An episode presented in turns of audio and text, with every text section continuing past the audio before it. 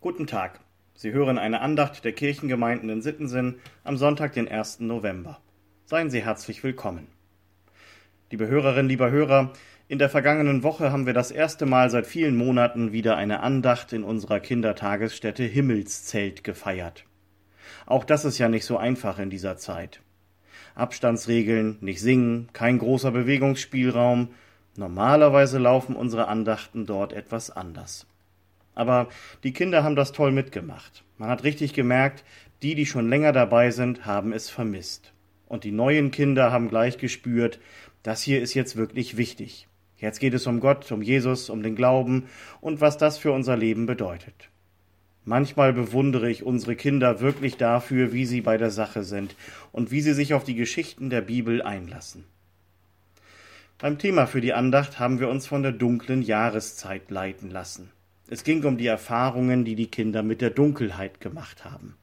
Und dann haben sie erzählt, allein im Bett im dunklen Zimmer, nachts mit den Eltern im Auto unterwegs zu sein oder einen Spaziergang im Dunkeln zu machen. Und habe ich gefragt, hattet ihr da auch Angst? Die erstaunliche Antwort der meisten Kinder war nein. Mama oder Papa waren ja da. Oder wir hatten doch Licht das Nachtlicht in der Steckdose, die Scheinwerfer des Autos und natürlich die Laterne beim Laternelaufen. Was für eine schöne Antwort. Ich habe keine Angst. Wir haben doch Licht. Wir sind ja Lichtwesen. Wir brauchen Licht für Leib und Seele. Unser Körper produziert zum Beispiel mit Hilfe von Licht lebenswichtiges Vitamin D. Und unsere Seele kommt zur Ruhe, wenn das Kerzenlicht leuchtet. Im Kindergarten entzündet immer ein Kind die Andachtskerze, einerseits als Zeichen dafür, dass es jetzt losgeht, und andererseits auch als Hinweis, Gott ist auch dabei. Er macht unser Leben hell. Das sagt auch die Losung für diesen Sonntag aus Psalm 18. Der Herr mein Gott macht meine Finsternis Licht.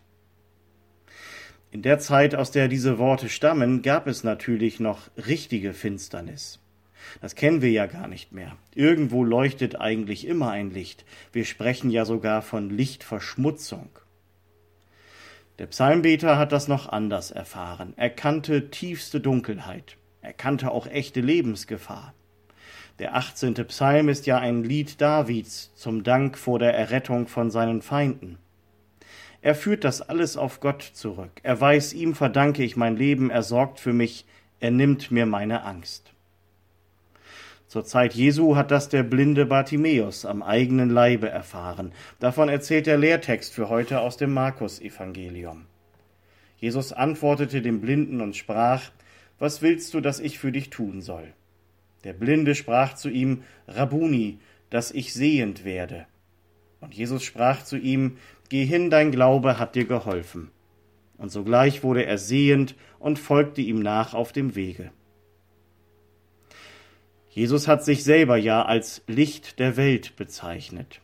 Davon habe ich auch den Kindern im Kindergarten erzählt und davon, dass wir auch anderen etwas von diesem Licht weitergeben können. Die Kinder haben einen kleinen Kerzenhalter bunt bemalt und ihn als kleinen Gruß aus der Andacht mit nach Hause gebracht. Ich habe ihnen gesagt, dann könnt ihr auch euren Eltern davon erzählen, dass sie keine Angst haben müssen.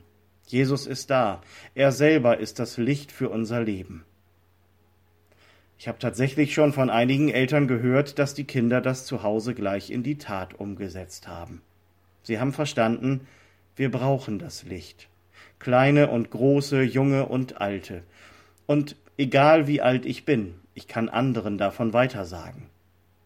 Das brauchen wir in dieser dunklen und jetzt wieder manchmal einsamen Zeit. Zu wissen, da ist einer, der macht mein Leben hell, in seinem Licht sehe ich, wie es gelingen kann. Er nimmt mir meine Angst, er gibt mir Orientierung. Die Kinder machen uns vor, wie einfach man das weitersagen kann. Von ihrem Glauben will ich immer wieder lernen und mich anstecken lassen. Sie auch? Kommen Sie gut durch diesen Tag und die neue Woche, im Vertrauen auf Gott und unter seinem Segen. Ihr Pastor Sven Kaas.